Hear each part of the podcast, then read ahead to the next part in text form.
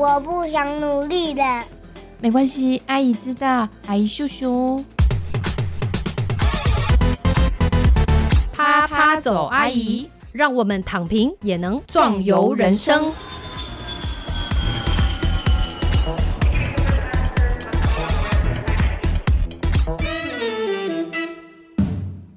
Hello，各位听众朋友，大家好，欢迎收听啪啪走阿姨，我是丽兰。今天的趴趴走阿姨呢，一样为大家请到我们的小史奶爸。今天要谈论的一个话题呢，是前阵子呢，小史奶爸写了一篇文章，大致上就是说呢，他平常虽然号称他是躺平育儿，可是实际上这个躺平，大家不要把它想作是我真的躺在那边，那是因为呢，在躺平之前是有很多前置作业的，是不是奶爸？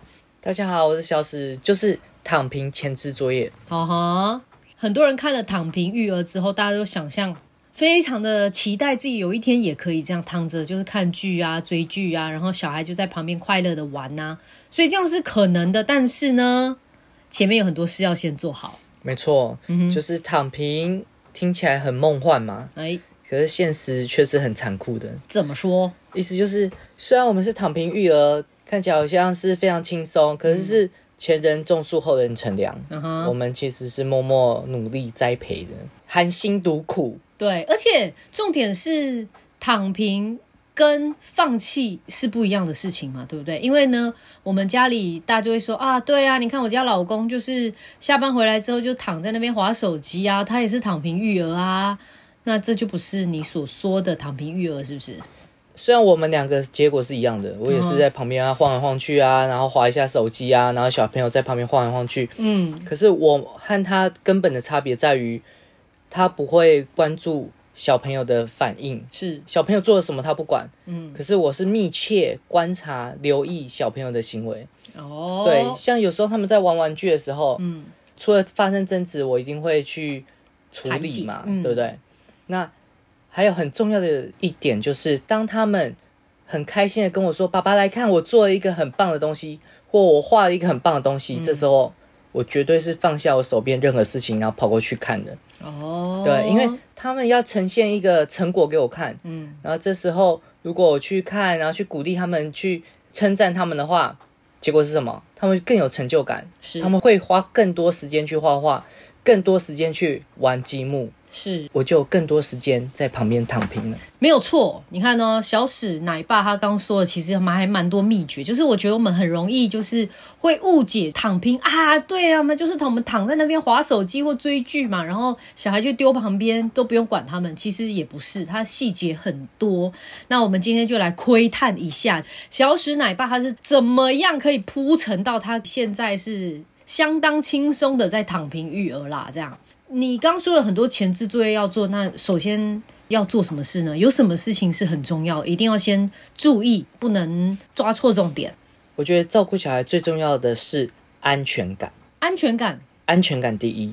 因为一开始照顾小孩的时候，我非常紧张嘛，我就觉得哎呀，应该要怎么样比较好，然后小孩子怎么样照顾，然后以后不会歪掉。后来我发现，就是我只要抓住一个重点，这个重点就是好好培养小孩子安全感。因为我那时候发现，很多小朋友他如果没有安全感的话，他会怎么样？会怎么样？晚上睡不敢一个人睡，嗯，怕黑，哎，然后妈妈不在的时候，爸爸不在的时候，他会紧张害怕，他一定要爸爸妈妈在。就是会一直黏着妈妈或爸爸那种小孩的反应，他就是没有安全感。对对对，我就觉得如果这样的小孩子会造成我的困扰，嗯，我就不能，例如做家事的话也要顾他，然后晚上他睡觉的话，我不能做其他事情，我要陪他，所以就想说，擒贼先擒王，我先把安全感这件事情搞定。没有啊，可是你你忘记了吗？有一段时间呐、不知道开开还是谁，他就是这样啊，就是他会跟上跟下、啊，他会害怕，就是你不你不在乎你消失嘛，对不对？对对对，就是他会有一个这个时间，这是一定。所以我也一直以为说，就小朋友就长这样的啊，就是呃，妈妈一离开他就说，哎、妈妈妈妈妈妈，所以我们会觉得这是正常跟普通的事情。但是有时候你会害怕，就是他是一辈子的哦所以那时候在小朋友在分离焦虑的阶段的时候，有些爸妈会想办法把它弄掉。那弄掉的话，就是当小朋友太黏爸妈的时候，他会叫小朋友你自己在旁边，你不要来烦我。所以这是错的。我觉得这是错的，因为因为也许有些人觉得是对的，但是我觉得是错的，因为小朋友的本能，当他在分离焦虑的阶段的时候，他就是要在爸爸妈妈身边，他才会有安全感。嗯，所以我们要想的事情就是如何兼顾他的安全感，同时我们也可以想办法做我们要做的事情。所以首先我来整理一下，就是说我们必须先了解小孩子是有分离焦虑。那这个分离焦虑要怎么去处理它？这是需要做一些功课的嘛？对对对所以你说给小朋友安全感，基本上就是处理他的分离焦虑。对于在分离焦虑期的小朋友，就是要处理他的分离焦虑，照顾到他的分离焦虑。然后，可是安全感的建立，他不只是在分离焦虑的时候就要顾到，就是小朋友一出生，你就要开始关注他的安全感，然后以及像我现在我们的小朋友已经五岁六岁了嘛，他其实，在照顾他的过程当中，我们也是要留意。要做一些行为，然后才能够让他会有安全感，所以其实是有分阶段的。OK，简单讲就是不同年龄的小朋友需要的安全感是不一样的。对，好的，这样子有点 有点难躺平哎、这不是跟你讲的完全就是不一样吗？那有什么样比较简单的方法呢？就像你做了什么事情，然后以至于现在其实结果来讲是好的。其实每一个阶段你搞定安全感，你就可以躺平了。重点就是，如果你不知道怎么样搞定他的安全感，那你就会一直忙来忙去，然后一直在找为什么你小孩子失控啊，然后为什么没办法听话啊，然后为什么他一直在闹啊，就是因为你没有搞定安全感嘛。好，那那来一些例子好了啦。因为如果这样听起来，我觉得应该可能每一个小朋友的那个反应啊，或者是状况或现象也不太一样哎、就表现的方式也可能不一样。因为我没有照顾过其他小孩子，所以我不知道其他小孩子的反应会怎么样。但是我觉得都会有共同点，是例如零到六个月，一开始小朋友还是嫩婴的时候，是那你觉得你要怎么样照顾他的安全感？就是他哭的时候，你就要去有回应他，不管用声音啊，或抱抱啊，或抚摸他，或拍拍他，这些都是吧。为什么呢？因为他需要知道有人呐、就是他需要知道他不是孤独一个人在世界上，是不是？首先我们要了解安全感是什么。好，那安全感是什么呢？小史奶爸来说一说吧，用简单明了的方法，OK？安全感很简单，就是让小朋友觉得他可以控制，嗯，他可以预测是吗？周围的环境。可是零到六个月有有需要去预测吗？一句话啦，今天小孩子哭代表什么意思？他有需要啊？不是他在跟你沟通，哦，他在哭，用哭的方式来跟爸爸妈妈说：“我尿尿了，我不舒服了，我大便了。”嗯，可是如果今天他哭哭没有回应的话，那怎么办？就代表他会感觉到什么？诶，这世界上不是我可以控制的。当我哭哭没有回应，嗯，那他就会感觉到非常绝望、非常紧张，因为他的哭哭，他的求救，没有人能够来帮助他。是这时候他就害怕，他就会没有安全感。OK，好，他没有安全感的情况会怎么样？他就只好用更激烈的方式去哭、去闹，然后用更激烈的方式去得到他想要的。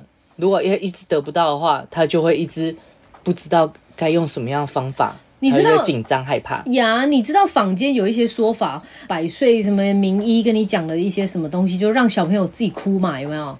就或者是有些婆婆妈妈可能就说，你就让他哭，你就让他哭，或者所以你基本上是完全反对这个做法的啊。没错，就是我有想过，就是小孩出生的时候，我的确有想过，哎，我是不是要用这样的方法训练小孩子自己睡过夜？对，我记得你有用过一个晚上就放弃了，对。但是我后来想想不对，是你的确可以透过这个刺激和反应，嗯哼，让小朋友在独处的过程当中，然后很绝望的发现哭也没有用，然后最后放弃了。嗯，他放弃的话，他得到什么？他得到这世界上我只能靠我自己。哦，所以我们他也许会有用，会有效，会有造成就是大人想要的效果，就是他不哭了。可实际上你也不知道造成他哪些的这个影响，哪些的创伤？哎呦，我也不好意思说创伤嘛，因为他就这么小啊，我们也不确定会不会有创伤啊。，对，但是我也看过有一些人用这个方法之后，他后悔，没有错，他发现那个小朋友就很没有安全感。没错，他可以一个人睡觉，然后可是他非常依赖爸妈，他很害怕爸妈离开他。是对，所以所以我觉得，虽然说我们现在育儿方法有很多种啦，那可是应该还是有一些重点，就有点像你知道我们念书啊、考试啊这样，就是有几个重点是可以抓得到的啦。所以就像这个丽兰阿姨呢，就是也不是很会育儿，但是就在小史奶爸的身边观察下来，就发现，哎，就是这是可以学习的，哎，这就是我们学得来的东西嘛。对，照顾小孩的过程当中，我觉得有三个阶段是比较重要。嗯那第一个阶段就是零岁到半岁，嗯，那零到零岁到半岁照顾小孩子的技巧是什么呢？是什么呢？就是当他哭哭的时候，我们要立刻到他身边，嗯。然后不管我们知不知道他发生了什么事情，我们就是要跟他讲话，，OK，然后好像我们正在处回应积极处理这件事情。嗯那这时候，当然，当然依照你的经验，小孩子不外乎就是肚子饿嘛，然后尿不湿或是不舒服，想要抱抱嘛。对，然后我通常就会用这些方式来检查，诶，给他喝奶奶有没有反应？没有反应，看一下尿布，然后尿布脏了弄一弄。如果什么都他都不要，那就抱抱。嗯如果抱抱他还哭哭，那我们就只能一直一直跟他讲话，安抚他这样。是是，那不管怎么样，至少我们有在做事情。但是有些人就会把它晾在那边啊，你要哭，那你就哭哭哭哭到你累，哭到你烦，然后你自然就不哭了。不是啊，因为那个那啊，突然间会让我啊回想起那段时间太辛苦了，我的妈！就是呢，从出生你知道满月啊到三个月之间，是超级无敌崩溃的、就是如果又是新手的，刚刚出生的，你真的不知道他干嘛，因为你都已经喂饱他，他又已经大完便了，然后你已经放他应该要去睡觉，可他还在哭。这时候大家就会觉得，哎，他是哪哪里身体里面哪边不舒服，会不会会让我们很紧张，你知道吗？对不对？他又哭的好像就是你知道差不多哇声嘶力竭啊，没有错，就觉得啊啊啊，就是到底发生了什么事这样。所以基本上应该是说平静下来，父母就是说至少不断的安抚他，而且我们有听过各种各样不断的安抚的方法，例如说出去院子散步啊，或吹风啊，有些人要坐车啊，或听白噪音啊，各种各样。停停停，哎，怎么了吗？这就是错的。怎么了吗？就是如果你让他养成他每天去散步，然后他就能够，他才他才会停止哭泣的话，那你就准备好每天半夜去散步吧。哦，同时你的意思也就是说你，你不能也养成他的习惯，就说起来走动抱抱他，是不是？对，我们是要身为一个要躺平的奶爸嗯，或主要照顾者，我们要预先想好怎么样的情况，怎么样的安抚情况，我们不会拿石头砸自己的脚。哦，所以对我来讲，我的极限是什么？来帮他帮他安抚安抚失效之后，我就听歌，而且我听的歌是我喜欢的流行音乐，嗯，然后对让我自己能够开心。因为我发现，如果听那个儿歌的话，这魔音洗脑，我自己会受不了。是，所以要听自己喜欢的流行音乐，蔡依林、周杰伦，大家一起来，嗯，然后就一边安抚小朋友，然后一边随着那个旋律摇摆，久了之后他就习惯，只要有音乐，然后他就会能够安抚情绪。是，那这个方式我在那个半岁之前都有使用，就是有时候我小朋友变成必须要听摇滚乐他才睡得着。哦，。没错，以前我们是听那个叫我姐姐的睡觉的哦，对，谢金燕的赞赞赞，然后，然后最重要就是有时候小朋友会夜惊嘛，他就是半夜的时候突然莫名其妙哭哭，哭，对。对，然后怎么样叫都叫不醒，对他好像有点着魔那种感觉，就他整个就是没有办法醒来，很可怕。对，然后就一直一直惨叫啊，对。然后这时候我们就放音乐，对，就生气的事情发生了，他就不哭了，嗯哼，对这是我们实验过的方法，这还蛮有效的。对啊，所以我觉得就是虽然我们要安抚小孩子，安抚他的安全感，让他有安全感，但是呢，我们不要拿石头砸自己脚就对了。OK，好，这个方法我觉得有道。好，那其他的阶段呢？你要做其他的什么事吗？要分快速分享一下。等小朋友开始从嫩婴，然后变成会爬的时候，然后在他还在他会走之前，我们就要培养他安全感是怎样培养？嗯因为他那时候开始认识世界嘛，嗯我们这时候就要让他知道这个世界是安全的，嗯，这个世界到处都充满朋友、好朋友。我做的方式是什么？就是有时候抱着他，然后早上的时候会把每一个柜子都打开，让他自己打开，然后打开之后就会有娃娃，然后我们就开始跟他说。来跟这个娃娃说早安，嗯然后这个跟这个熊熊说早安，跟这个兔子说早安，嗯他就会觉得哦，这个世界是非常快乐的。你看，充满了朋友，每一个朋友都对我们很好。然后有时候他会看到蜘蛛嘛，他会害怕，我就说你不要害怕，那是蜘蛛好朋友，他是来保护我们的。嗯，然后让他看到，让他看到一些虫虫，让他看到一些鸟，那些鸟不要害怕，这个鸟来来看看你今天有没有长大。嗯，对，然后透过这样的方式告诉他，这个世界有很多好朋友，然后我们可以跟他一起聊天，一起生活的这样。是。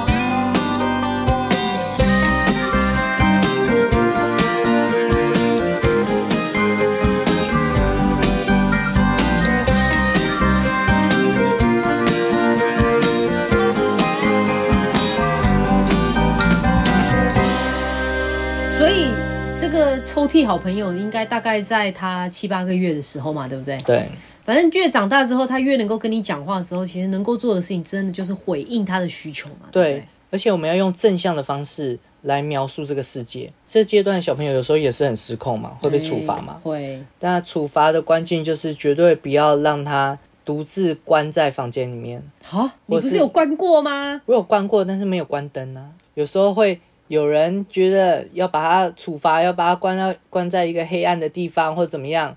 你只要这样处罚的话，一旦让小孩子怕黑，嗯哼，怕黑暗里面有怪物，有时候我们会恐吓他嘛，是。恐吓警察就算了，有时候我们恐吓小朋友，哎，警察贝贝现在说哔哔哔也不能哦，嗯，但至少警察贝贝是具体的，是是，有时候像我们之前不是。会吓小朋友说南瓜人，对，所以晚上万圣节的时候去到一个餐厅的那南瓜人，真的太太逼真了，在发出怪声。从此以后有一阵子，我们家弟弟就是非常害怕南瓜人，非常怕黑，他不能自己去厕所，然后也不能怕有南瓜人，对，也不能去后面。他说会有怪物，那一切都是因为南瓜人，他因为他是一个抽象的，是是在黑暗里面，对，所以他会加重小朋友在那时候的。不安全感哦，对，嗯，所以如果我们处罚的方式错的话，你就有可能加深小朋友的不安全感。是，你看，结果就变成那个每次他说要去厕所，我们还要过去帮他开灯。就是实际上这种恐惧对世界的这种未知嘛的恐惧，其实一定会有。所以我们要做的事情，我现在觉得原来是这样哎，我们要抵消一些东西哎。对啊，就是我们要先。挡下来，嗯嗯，就是我们大人，我们大人有时候忍不住喜欢喜欢吓小孩子，对对对。但是你你吓 你吓一下，你吓一下，我就说拿石头砸自己脚，就这样。是，就是你吓一下没有好处的，嗯，只会有坏处。好好，等他足够强壮的时候，嗯，足够知道这个世界，当他有足够安全感的时候，他其实就不会怕黑了。对，因为好像不知道到三岁多的时候，对不对？那个弟弟他就开始讲说啊哈哈，那个是假的，这样就是他已经开始能够分辨，对不对？他知道有些东西是假的的时候，其实这样反而就是他开始足够强壮的时候了嘛。对，OK，好。那接下来呢，就是当他开始，当他开始会走路，同时他语言开始发展的时候，嗯，那。就代表他有很多时候会跟我们有冲突，是，尤其他有手足的时候，也是会常常产生一些冲突。嗯，但这个这些冲突的时候，我们会有一些争执嘛，会有一些处罚嘛。是，但我觉得这时候让他们有安全感最重要的事情，就是如何让这些争执能够完美的收尾。嗯，我觉得最好的收尾就是拥抱，因为小朋友跟我们吵架的时候，他会害怕什么？害怕被我们抛弃。嗯。那这时候是他最脆弱、最没有安全感。你意思是说，哇，比如把他骂骂骂骂骂骂完之后，好来，就爸爸抱抱你，这样妈妈抱抱你，这样对，做一个好好的收尾。有些大人他很很难，他吵完架之后，他那气没办法消，是，然后他会让小朋友觉得他被抛弃。嗯，那至少不要被抛弃人可能会被讨厌呐，对啊，被讨厌啊，不喜欢，不需要啊。对，那这是一个拥抱。他是扎扎实实的用身体告诉小孩说，不管怎么样，你还是我的小孩，嗯，然后我还是很爱你。那不管怎么，呃，对，这时候小朋友刚才的那些小剧场。哎呀，是爸爸不喜欢我啊，爸爸不要我啊，嗯然后我是没用啊，都会因为这个拥抱抵消、烟消云散。嗯所以我觉得拥抱这件事情对争吵来讲是一个很好的收尾，让他会有安全感。这样，你为什么会这些东西啊？到底？因为我平常躺平的时候，我就在绞尽脑汁想怎么样能够让我躺平。可是做这么多事情，我觉得你看哦，我们那个妈妈们啊、阿姨啊，就是家里总是有一个爱躺平、划手机、看电视不做事的先生或老公嘛，或者是说他想做，但他总是在帮忙的时候就会帮倒忙嘛，就是总是弄得特更糟。就是，所以我就在想说，诶，就是为什么这些这些这类型的爸爸，或者是当然可能也有妈妈啦，就这类型的照顾者，就是总是会他放弃育儿呢？就他他的躺平是放弃的一种方式，他已经不不再做育儿的事情。那他为什么呢？你知道我自己就想说啊，第一个可能是因为他其实不是很认同他他的老婆，就是这个妈妈的一些育儿的做法，所以因为她不认同嘛，啊就摆烂这样，这是一种。另外一种就是我觉得她可能觉得太难，就像我呢，丽兰阿姨本人也常常会觉得育儿真的很难，然后所以我也会觉得哇好难，就是我做不来，我宁愿去工作，我还我还觉得就是比较上手，所以就是第二个原因可能是觉得很难。第三个呢，我觉得有可能这个是比较是性别的议题，就是说他可能会觉得说，嗯，就是男人不做这种事情，就是育儿啊，或跟小朋友这边抱抱啊，这种有点肉麻恶心的东西是女生在做，所以我觉得可能有这这几种。那你你觉得是吗？首先，身为一个全职奶爸，嘿、而且是大家公认的神队友，o k 然后我遇到这种放弃育儿的爸爸或妈妈的时候，嗯，我深表同情和遗憾。对于谁表示深表同情呢？对于那个放弃育儿的人，真的，因为我知道他很累，我知道他很辛苦，是吗？因为我觉得没有人能够想象照顾小孩，拥有一个小孩，然后我们要去照顾他的时候是多累的情况。哦，所以你可以同理他就对了，对，我知道他可能曾经有想要努力过。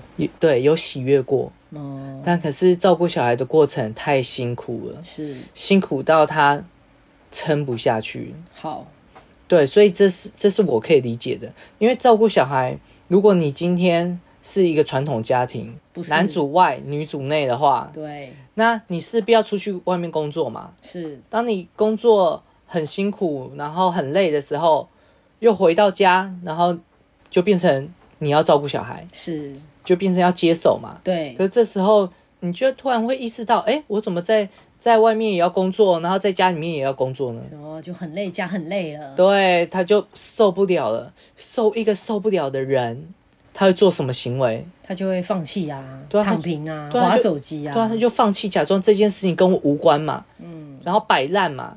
如果摆烂，然后另外一半摸摸鼻子接手的话，啊，那关系就这件事情很紧张欸。对，虽然关系紧张，但至少他可以逃离了。好啦，那这样这样我们也理解，上班的人回来是很累，但是毕竟就是我们一起养育了这个小孩嘛，对不对？所以大家要就是协商出一个彼此可以一起共同来养育的方式。对啊，因为小孩子已经出来了，他没办法塞回去了，所以有时候那个男性，哎，那个放弃育儿的人，他有困境啊，是，他逃不了了。嗯，所所以他可能会一直加班呐、但是如果在一直在公司也也很累啊，等等各种各样莫名其妙的方法。对，但总是六日也不能逃嘛，六日总是会在家，这时候就是争执很多的时候啊。好，所以我们在这边当然最后要送给我们的听众朋友一些礼物啦，就是说，假设我们阿姨家里面真的有这样子的先生嘛，或者是那个老公嘛，对不对？就是他，我们理解，我们理解他可能很累，或可能他不会，可能他做不来，或等等。那我们有没有一些方法，也许可以稍微改善一下？就是我其实我比较关心就是夫妻的关系。我觉得如果你们都因为你知道，至少就是因为相爱结婚嘛，后来生了小孩，对不对？后来因为这个小孩面对一些困难困境，而且没有办法解决，那我就会觉得很可惜啦。夫妻关系要好，这是生活幸福美满的一个钥匙之一，这样子。所以假设现在我们就面对这样的状况，而且通常已通常已经感觉没救了，对？就觉得哎呀，反正他就这样啊，他个性就这样啊，他就这样的时候，我们还有没有机会？有没有一些契机？我们还可以做什么？阿姨可以做什么？首先就是可以请对方来看我的粉砖，第一次当奶爸就上手，他可能会学到一些东西。好，还有嘞，让你那个工商广告一下，还有嘞，OK，再来就是我们先不要评断，我们先不要批评他，真的、哦，因为有时候我们批评他，觉得他不好的话，我们就会觉得他做什么你都看不顺眼。也。是。然后再来就是我们要看他的优点，可是你讲的这些真的是亲子专家也会说啊，那你知道真的很难做到吗？没有就每一个人不一样嘛。例如那个我们要看那个小朋友和爸爸，我们连接的是？对，就是那个小朋友和爸爸什么时候他们会互动，然后那个爸爸他他在什么时候他会跟小朋友玩在一起，是那这时候我们就要加强这个东西。哦，例如他很很喜欢跟小朋友一起玩电动，哦，偶尔玩一下没有关系嘛，对不对？偶尔玩一下，对对因为那，段时间是阿姨就可以休息了，真的不要太过执着，真的这世界没有那么因为那玩一点点电动它就崩坏，不会啦，对不对？对。如果他们今天玩电动玩的很开心，那这就是他们两个的甜蜜时光。哦，然后我们就可以用这个甜蜜时光扩大，看看可以变成什么样子。例如他们平常玩在一起嘛，嗯，诶，那你可以想象，诶，那如果把今天这个活动改成户外，可以是什么样的活动？哦，可能去户外野餐的时候就是玩电动，这样至少有去到户外了不。是户外的时候，他们可以玩球，玩一些不是电动的游戏。跟你们刚刚不是在说电动吗？电动是一种互动，是一种游戏。就是因为你的意思是说，你要去观察一下你这个先生他到底喜欢，他可能只能够做他会的东西，我觉得应该是这样嘛。这到头来还是这样，就是我也只能够做我会的东西。例如说，像我虽然说我是在外面工作，然后主要育儿的这个重担是在小史奶爸身上，但是我就觉得我回来的时候，哎，拜托那个家务啊、洗衣服啊、煮饭呢、其实主要还是我做。所以通常我在煮饭过程中，我就会跟小朋友互动嘛，对不对？比如说我会问他们说，你们现在想要吃什么啊？然后或者做一些东西要不要帮忙啊？等等，这就是我跟小朋友可以连接的时候，就是你要去把握那个时间。但是因为我是阿姨，所以我可以主动找到连接的方式。那至于那个躺平的爸爸呢，或躺平的一些谁呢，你就要去帮他创造这个连接的机会。而且要帮他制造亮点。对，就像你一个朋友，对不对？对，对，就像你一个朋友，她本来她老公也可以说是猪队友，但但是现在从结果来看，就表示这个其实猪队友也蛮冤枉，就是他其实一直找不到自己的位置是什么。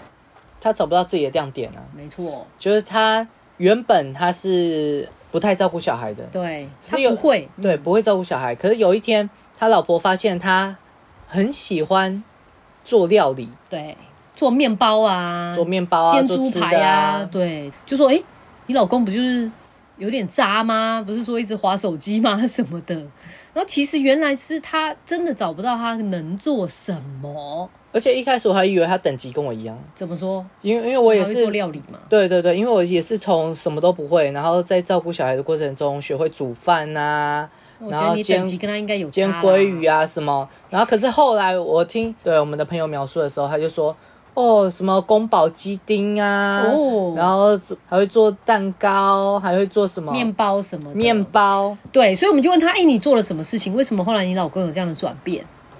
然后呢，他就说：“首先呢，就是她老公做了一个很好吃的东西之后，他就称赞他。对，这个其实跟我们之前第二集还第一集里面讲的一样，就是猪队友变神队友，就是那个老婆呢，真的要阿姨真的要非常辛苦。首先闭着眼睛称赞他，真的真的就是闭着眼睛称赞他，不管他做了什么事，而且帮他称赞，称赞他之余，还要还要帮他拍照打卡，让全世界都知道。没错，久了之后呢，也许他从这边会有一些成就感，之后或许这真的是他的兴趣所在。所以，我们这个朋友呢，他的先生呢，就刚好很喜欢做料理，只是呢，诶，是过去他没有这个机会。对我后来发现，她过去她老公没有这个机会，是因为他们家庭是很传统的，嗯，妈妈还在，对妈妈在，所以妈妈不会让小朋友下厨的。尤其是儿子，对对，就觉得儿子不应该进厨房，进厨房应该是媳妇这样。对，但但是当他儿子结婚之后，然后他就有机会在老婆进厨房的时候进去帮忙，忙，嗯，对，然后在这个过程当中，他才展现了他的厨艺。那原本他的妈妈是非常抗拒的，觉得、我是不是我我的媳妇不行啊？可是后来呢，吃了他儿子煮的饭之后，觉得非常棒。嗯，他喜欢上儿子煮的菜，才渐渐渐渐认同了，原来男性也可以下厨，是儿子也可以下厨，它是一件好事，对，才慢慢接受这件事情，所以才才让这个男生能够有发挥的机会，能够展现自我天赋的机会。是，对，所以我认为它也是一种性别刻板印象的一个悲剧。诶，是，所以至少就是我觉得，虽然说你不一定要成为全职奶爸，像小时奶爸这样，但至少我觉得在很多的家务的分工上面，我们还是可以去做一些调配啊，做一些调整。那当然，这个阿姨们要辛苦一点，就是反正我们平常已经很辛苦了嘛，对不对？那我们现在辛苦的角度不一样，我们是帮助我们的另外一半，平常已经习惯躺平的这个。爸爸们呢，或者是其他人呢，就是找到他们可以跟你的小孩连接的亮点。这个时候，你就是可以放手的时候。当你放手的时候呢，就是你可以稍微休息跟喘息的时候。就是那个韵之阿姨常常说的啦，就是躺平是要抓紧时间躺平的。哎，我觉得最近这句话真的我受益良多，就是。就是你不可能等到你真正退休的时候才来躺平，那那个真的已经是 outdate。我们不是走这个路线，而是在这一条路上，虽然我们都很辛苦，可是呢，中间我们有一定有很多可以抓紧机会赶快躺平的时候，就是这时候。